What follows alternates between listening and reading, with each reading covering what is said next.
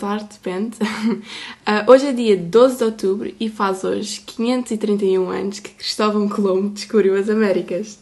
Diz que descobriu uh, neste dia o Novo Mundo e calha bem que o nosso convidado de hoje também descobriu um novo mundo há uns anos, que hoje é a sua realidade, mas que no início dos seus estudos não era algo tão presente. Pronto. É verdade, hoje conhecemos o David. Ele tem 28 anos e há uns anos escolheu como a sua profissão ser controlador de tráfego aéreo. Apesar de ter estudado áreas completamente diferentes, desde a música até à ciência e à investigação, arriscou e deu o salto para algo que, para além de gostar, sabia que teria sucesso. Vamos conhecer então esta história original, que de certeza muitos conselhos têm para nos dar. Olá, David! Olá, uh, antes de mais queria agradecer o convite e queria avisar os nossos ouvintes que eu fui pai há 16 dias. Portanto, a última noite de sono que eu tive foi há 16 dias. E qualquer eh, cansaço que se note ou pouca fluidez de informação estará justificada. Peço desde já a vossa compreensão. Certo. Se eu adormecer aqui a meio, não, não estranhe, ok? Mas já vi um café, estou, estou prontíssima a dar o meu melhor. Muito obrigada. Uh, David, antes de nos contares mais sobre a tua profissão, queremos só recuar uns anos até ao dia em que tomaste a decisão de entrar na universidade uh, e frequentar um determinado curso. Conta-nos qual foi, porque uhum. que escolheste esse curso. Então, eu tirei o curso de Bioquímica, que foi a minha sexta opção. Era a última das seis. Sim, sim, eu fui bastante gozado quando, quando entramos aqui. Eu tirei o curso em Coimbra, Universidade de Coimbra, e que é muito conhecida pelas suas praxes, e logo, logo no início tinham logo uma lista de quem nós éramos e a vaga em que tínhamos escolhido bioquímica, que era para ver o quão comprometidos estavam. Uhum. E assim que viram que eu era a última opção, que é a sexta, disseram: sexta opção, o que é que aconteceu aqui? Tu, tu, não, tu queres ir para casa, não é? Estás aqui e não estás a fazer nada. Mas, mas é verdade, entrei na sexta opção. Eu, eu na altura em que entrei, eh, eu, eu sabia que queria investigação, tinha, tinha uhum. esse interesse. Uh, pensei em fazê-lo tirando o curso de medicina o que, à, à luz do que sei hoje, acho que seria um erro, porque o curso é muito virado para, para a prática clínica uhum. e não tanto, penso eu, para a investigação. Então as tuas cinco opções tiveram a ver com medicina? Sim, eh, eu decidi, olha, vou tentar medicina e não com o intuito de exercer, mas sim investigação, mas pronto, há de ser um curso, é um curso bastante completo, não é? Dura seis anos, dura imenso tempo. Uh, vou por aí, já que vou tentar, como a, a minha nota estava ali no, no vai não vai, era aproximadamente 18, 17, 9, penso eu. Uhum. Uh, decidi, olha, então, se é para tentar, vou tentar em vários sítios para ter mais chances, mas guardo uma opção para caso nenhuma funcione. E, e foi o que aconteceu, nenhuma funcionou. mas, mas não fiquei triste, antes pelo contrário. Uh, sabia que, pronto, eu quero investigação, isto é um curso mais, mais técnico, mais, mais intenso, mais curto também. Uhum. Uh, de certeza que ia ter vantagens, enquanto medicina quem só queria fazer investigação ia aprender muita coisa que se calhar não seria necessária. O grau de formação que teria claro. era gigantesco. Por isso fui, fui satisfeito para a Bioquímica, apesar de ser gozado uhum. por ser a sexta opção, mas, mas fui muito contente. Ok, então fizeste o curso, três anos? Três anos. E depois, o que é que, qual foi a tua próxima etapa? Depois uh, optei por continuar a estudar para o mestrado uh, e fiz um mestrado de Oncologia que, que não havia em Coimbra o, o meu pensamento na altura foi. Uh, as pessoas, quando acabam a bioquímica, geralmente ou, ou, tiram mestrados de continuidade, portanto, mestrado em bioquímica, por exemplo, uhum. ou, ou, em temas, pronto, uh, ainda relativamente vagos, e há outras que entram já numa realidade mais concreta, por exemplo, oncologia, uh, havia também mestrados mais relacionados com doenças cardíacas, penso eu, uhum. e, e chamou-me mais a atenção na altura, não, vou já apostar numa coisa mais concreta, e, e, descobri este mestrado de Oncologia que me pareceu interessante, só via no Porto. E como eu sou de Coimbra, também era uma boa oportunidade para sair de casa uhum. e, e, tudo o que isso acarreta, não é? Em termos claro. de, de, responsabilidades, crescimento. De, de crescimento pessoal. Uhum. E, e, optei por ir para o Porto e estive lá dois anos, uh, fiz lá a minha tese e, e trabalhei no. Foi, foi, a minha experiência, minha primeira experiência a sério de trabalho, embora uh, ainda dentro do, do mestrado mas de trabalho porque integrei um grupo de investigação e fiz um, um trabalho sobre câncer da próstata, ainda bastante longo, ainda tivemos aí um ano e qualquer coisa a fazer esse trabalho. E, e basicamente foi, foi esse o meu, o meu passo a seguir à, à licenciatura. Ok. E acho que a Fia também mencionou no início, se não me engano, tu estudaste música, não é verdade? Conta-nos também como é que foi essa formação e, sobretudo, se sentes que esses anos de aprendizagem numa área que hoje não é a tua eh, te influenciaram de alguma forma, se te deram alguns skills para a tua profissão ou para a tua vida eh, em geral. Uhum. Sim, eu, eu andei no Conservatório de Música de Coimbra. eh, entrei muito novo, mesmo muito novo. Eu, eu nem sequer sabia bem o que é que lá estava. Eu estava lá, estava, estava lá porque alguém me tinha posto lá. Era muito criança, tinha 7 anos quando entrei. E entrei para violino e, e fiz o- a formação completa, que são 8 graus, 8 anos, eh, em que não só aprendemos um instrumento, que no meu caso era violino, como também aprendemos formação musical, que é a teoria da música, basicamente. E temos também a possibilidade de tocar numa orquestra, de aprender eh, outros instrumentos secundários, por exemplo, piano, tive introdução, práticas de teclado, que é a introdução ao piano, e algumas cadeiras também de composição, de acústica, etc. Eu, eu acho que foi, uma, foi muita formação, foi muita coisa. Uh, não me lembro de, da grande parte das coisas que aprendi, porque acho que não só era novo, como a partir de certa altura já se torna muito específico. Eu acho que uh, o conservatório é, é, uma, é uma grande escola, é uma escola muito, muito teórica, muito uh, by the book, digamos assim. Acho que podia estimular, se calhar, um bocadinho mais o, o improviso e a criatividade a níveis musicais, porque não é tanto esse o foco deles, é mais um, um ensino mais matemático, digamos Ok. assim. Pelo menos foi essa a sensação que eu tive. E, mas eu acho que me fez muito bem. Aprendi imenso, não só sobre música, mas também uh, as tais soft skills, não é? De teres que estudar para uma coisa que é difícil, uh, teres que ganhar métodos de estudo, teres que ser disciplinado, não é? Tudo isso, quanto mais cedo se aprende na vida, melhor.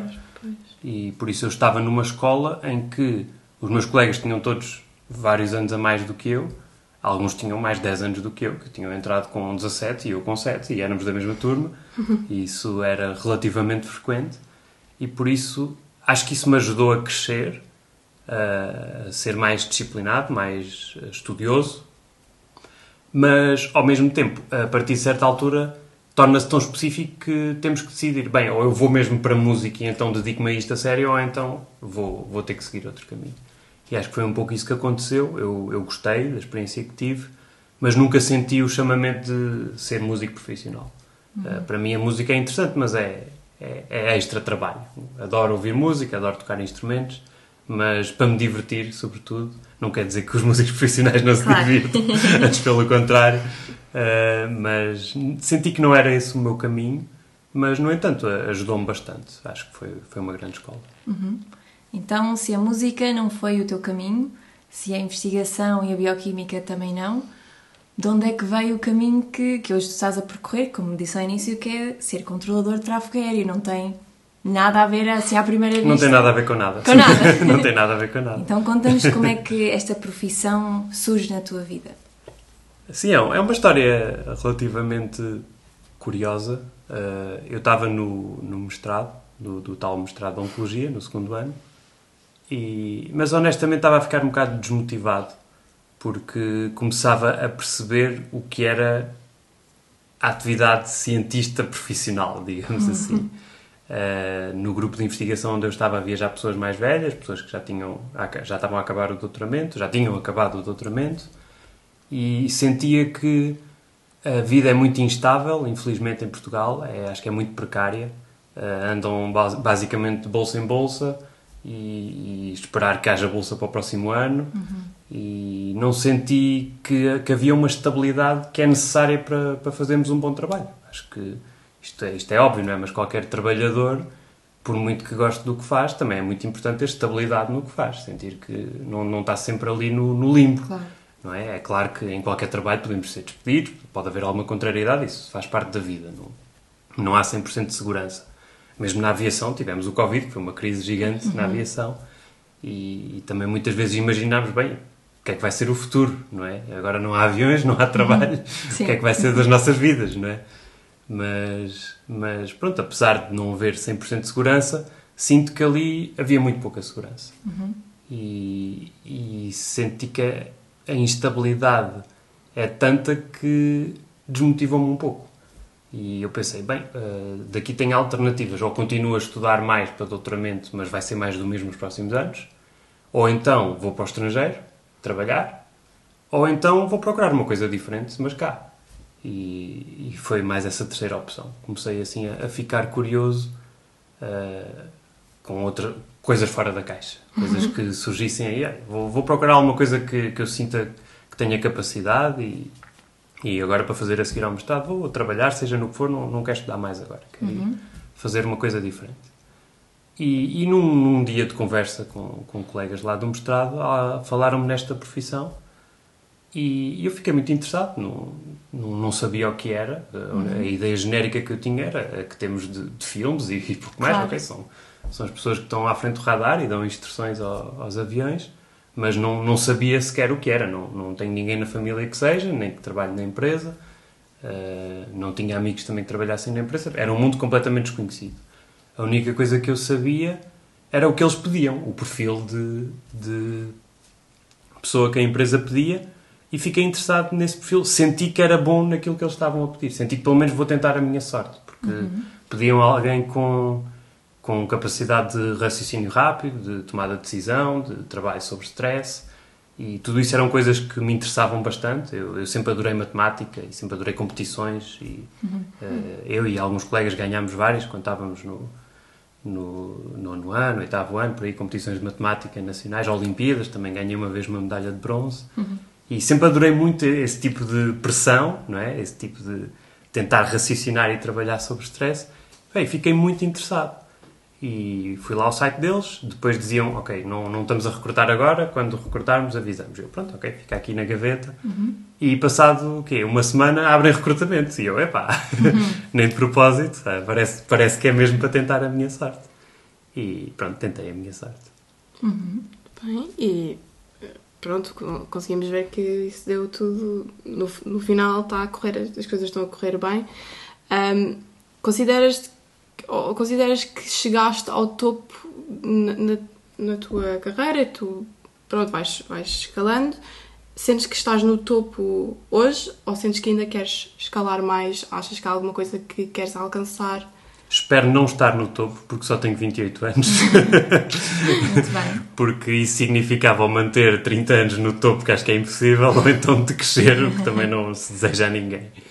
Não sei, eu não vejo muitas coisas nesses termos. Eu eu gosto de, de, de querer mais e de ir dando passos e mesmo tendo, estando numa provisão que é, que é relativamente estável, há, há passos que podem ser dados. Eu, por exemplo, uh, comecei apenas, uh, agora estou a trabalhar em, em Cascais, uh, já trabalhei apenas como operacional e agora estou a trabalhar como instrutor. Já dou instrução a estagiários que, que estejam a fazer a sua integração, a sua qualificação em Cascais.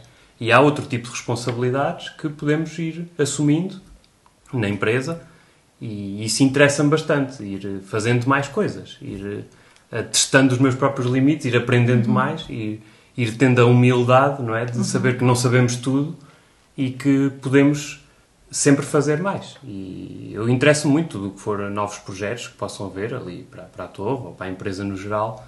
Tenho todo o, o interesse e a disponibilidade em dar o meu contributo porque uhum acho que é muito importante termos esta sensação na nossa vida, não é? Que, ok, ainda posso fazer isto mais, ou ainda não cheguei ali, ah, o caminho continua. Se o dia em que eu me sentir, ok, já não há mais nada, que a minha vida já estabilizou, já não há uhum. passo nenhum que eu possa dar, acho que vai ser um dia muito triste uhum. se eu sentir isso algum Sim. dia. ok, então quero só recuar um bocadinho até para os nossos ouvintes, só há bocado disseste que não sabias o que é que fazia um controlador aéreo, só assim nos filmes. Consegues-nos dar, descrever basicamente o que é que é essa profissão e também os passinhos que tiveste de, as etapas que tiveste de passar até lá chegar, porque acho que é um processo de recrutamento assim sim. complicado, não é? Sim, sim, sim. Uh, bem, a profissão, uh, como o próprio nome indica, é controlar o tráfego aéreo. O que é que isto quer dizer? Quer dizer que os controladores são os que, os que prestam serviço no, de espaço aéreo. De, uhum. Ou seja, nós temos a responsabilidade perante um determinado espaço aéreo, isso depois depende do sítio onde estivermos a trabalhar. Se estivermos numa torre de um aeroporto específico, estamos, temos um espaço alocado a nós específico. Se estivermos a trabalhar com sobrevoos, que são os aviões que estão em altitude cruzeiro, temos outro espaço específico sobre a nossa responsabilidade. E o que nós fazemos é dar instruções aos aviões que estão sobre, sobre o nosso espaço. Ou seja, eu tenho a- a- o objetivo de garantir que eles fazem aquilo que querem. Ou seja, querem voar para determinado ponto, querem subir para determinada altitude. E, e o nosso objetivo é dar-lhes tudo o que eles pedem, portanto, servi-los. Os nossos clientes são os aviões, não é? são os pilotos. Uh, mantendo sempre uh, as separações de segurança, portanto, o- todos os critérios que são necessários para que eles possam ter um voo seguro e ordenado e, e expedito, como costumamos dizer, ou seja, que consigam manter a segurança uh, de forma ordenada, portanto, uh, respeitando a, a ordem, por exemplo, no aeródromo, uh, onde eu trabalho, é muito importante que, que haja um, um fluxo natural das coisas. Que, ok, agora vai este, depois vai este, depois vai este, e as coisas fluam de maneira ordenada. Isso é, é- vem das nossas decisões. Se nós eh, tomarmos mais decisões, vamos, podemos criar alguma desordem, digamos assim. Isto pedido porque é para cada um ir à sua vida, ou seja, rápido. Eh, o mais rápido que conseguimos, dentro de- da razoabilidade, obviamente. Mas pronto, no fundo é esse o nosso serviço. Tomamos conta, entre aspas, do espaço aéreo e os clientes que tivermos, que são os nossos aviões, perguntamos o que é que eles querem, muitas vezes já sabemos, e damos na medida do que for possível. A outra pergunta era o com o recrutamento. recrutamento, sim. O recrutamento eh, é exigente, são, são bastantes fases. Eh, as primeiras fases são eliminatórias, ou seja, quem não passa não pode tentar novamente. E são sobretudo testes cognitivos a nível de eh, computador. Eh, eu, se não me engano, a primeira fase era testes cognitivos, a segunda já era uma espécie de mini radar em que tínhamos alguns aviões para controlar e dar instruções. E depois, a partir daí, passa para um nível mais psicológico, ou seja, temos mesmo uma empresa de, de psicologia que nos avalia o perfil e tenta perceber se temos o perfil adequado ou não para esta profissão. Depois temos também um teste de inglês, em que é avaliada a nossa proficiência, e uma entrevista eh, final com, com pessoas da empresa. E pronto, o processo ainda é longo. eh, eu, eu tentei a primeira vez, eh, passei as, as, as fases que são eliminatórias, mas fiquei no- na fase da psicologia, do, do exame, dos testes psicotécnicos. Recebeste Mas- um não, então? Não percebi. Recebeste um não aí? Uh, recebi um não, sim. Efetivamente disseram que, que não tinha sido selecionado. Pronto, ok, faz parte. No entanto, eu estava num, num- Já tinha chegado a uma fase em que é possível repetir. Ou seja, Ok. se nós chegarmos à fase dos testes uh, psicotécnicos, podemos tentar novamente. E pronto, eu na altura decidi, ok, ainda não era para acontecer, vou continuar aqui no meu mestrado. E quando voltar a abrir recrutamento, penso que foi um ano depois, ou nem isso, Uh, vou tentar outra vez a minha sorte e logo se vê. Se, se der tudo bem, se voltar a ter um não, se calhar vou perceber, ok, não é por aqui o caminho, vamos procurar outro caminho. Mas pronto, tentei a segunda vez e, e pronto, e depois acabei por passar e fazer o percurso todo até à entrevista final e, e passei também. E Foi um longo processo, então. foi um longo processo, uh, é preciso muita paciência, é preciso saber ouvir nãos, porque vamos sempre ouvir nãos, sempre. Não, se conhecerem alguém que só tenha ouvido sims na sua vida, Desconfio. ou é altamente privilegiado e conhece muita gente que o pode ajudar neste planeta, ou então é uma história de um filme. Não. Os nãos fazem parte e, e não devemos ver o não como um, um certificado de incompetência, mas sim como, pronto, olha, é- não era esta a oportunidade, mas a vida está cheia de oportunidades. Temos é que saber aproveitá-las. E houve alguém que tenha sido uma inspiração para ti, ou um mentor, ou um role model? Eh, Pode ser também na- nesta área, eh, ou pode ser pronto, na área que também estudaste, na- pode não ter nada a ver com o assunto. Mas houve alguém que te deu essa inspiração, que te ajudou também. Tenho a certeza que a tua família de alguma forma ajudou-te a não desistir, mas alguém fora deste núcleo que tu digas que foi uma pessoa eh, crucial na tu- no teu desenvolvimento e no teu crescimento. Não sei, não, não me ocorre assim nenhum nome específico de uma pessoa que seja a referência, mas, mas eu, eu gosto muito de. Por exemplo, gosto muito da história do Cristiano Ronaldo. Acho que é uma boa referência para mim.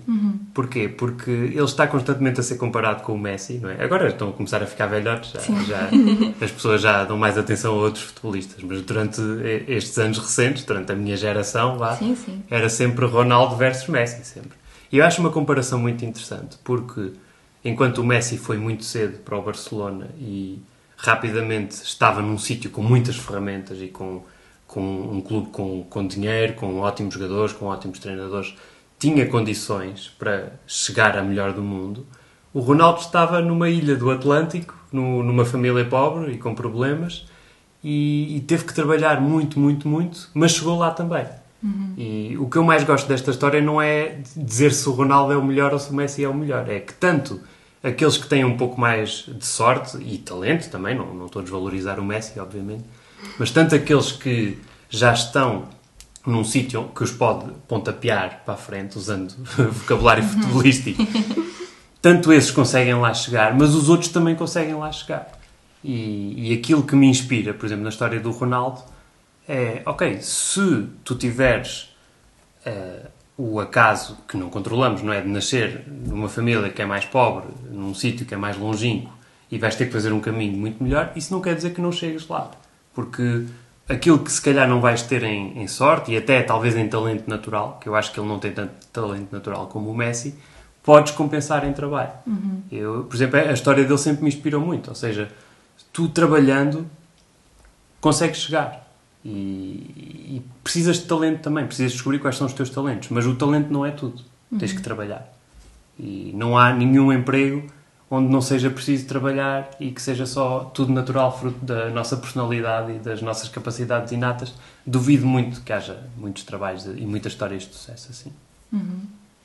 Então, se a história do Ronaldo consegue ser uma inspiração, também queremos que tentes ser uma inspiração para os nossos ouvintes e dar eh, um conselho que, que acredites e que talvez aprendeste com essa história ou com outras pessoas. Se pudesses deixar assim um- uma frase, uma expressão que já, já que estás numa área que gostas e que não estás no topo da carreira, mas sentes-te bem ah, e realizado neste momento, o que é que tens para nos dizer a quem pode, possa ter dúvidas? Bem, eu, eu acho que a universidade eh, é como se fosse o- uma caixa de ferramentas. Hoje em dia há muita ideia de que é tudo linha de montagem. Nós vamos para este curso, para esta faculdade e vamos fazer isto, ou se formos para outro curso e para outra faculdade vamos acabar por fazer aquilo. Parece que a, universidade é assim uma espécie de linha de montagem em que a gente entra. Se entrarmos neste túnel, vamos parar ali, se entrarmos no túnel, vamos parar ali e nada muda. E isto é completamente errado. Eu, eu acho que o, o curso que nós tiramos, e, e falando de uma vertente mais universitária, que penso que é o, o vosso objetivo, falar mais para os universitários, o curso que nós tiramos é uma caixa de ferramentas e o que importa é o que fazemos com elas. Não é se temos ferramentas da melhor marca ou da pior marca, ou se temos um kit muito grande de ferramentas ou só temos um, só temos um martelo e um alicate. Uh, independentemente do, do curso que tiremos, e, e os cursos não são iguais, obviamente, há cursos melhores, há cursos se calhar menos bons, menos conceituados, há universidades que às vezes estão mais na modo de cima, outras vezes estão mais na modo de baixo. Isso é geracional, é histórico, é o que for. Os cursos, obviamente, são diferentes. Portanto, o curso onde nós estivermos, vamos ter, vamos ter acesso a determinadas ferramentas. Mas o que importa muito mais é o que vamos fazer com essas ferramentas. Portanto, o que importa na vida é pegar nelas e fazer, seja o que for. É, ok, agora vou experimentar a fazer isto. Pronto, vou... No meu caso, olha, vamos para a investigação. Vamos, vamos tentar oncologia, vou aqui para este mestrado, pôr aqui o que aprendi no curso a render, vamos lá. Pá, não é por aqui. Ok, não faz mal. Aquilo que eu, que eu fui colhendo na vida, as ferramentas que eu tenho, vamos tentar fazer outra coisa. E, olha, eventualmente há de aparecer a, a oportunidade que nós queremos, mas o mais importante é pôr os nossos talentos a render. É pegar nessas ferramentas e na- conjugá-las com a nossa personalidade, não é? com os nossos talentos, pá, e mãos à obra. Porque sentados não, não vamos chegar a lado nenhum. Muito bem, Muito muito, bom. bem. Muito obrigada, David. Não, Queremos- Obrigado eu pelo convite. Pronto, nós queremos agradecer-te pelo teu testemunho e também agradecer-te por eh, nos dares a ler uma página da história da tua vida. Ah, temos a certeza que tem o potencial para ajudar muitas pessoas. se calhar novos controladores aéreos vão florescer. Exato, Venham eles, venham eles. E muito obrigada. Qualquer dúvida podemos, as pessoas podem falar connosco e depois Claro, claro, a aj- entrar em pomos contacto. em contacto com o David. claro que sim, com todo o E- gosto. E olha lá onde ele chegou, não é, Mica? É verdade. Muito obrigada. Obrigado.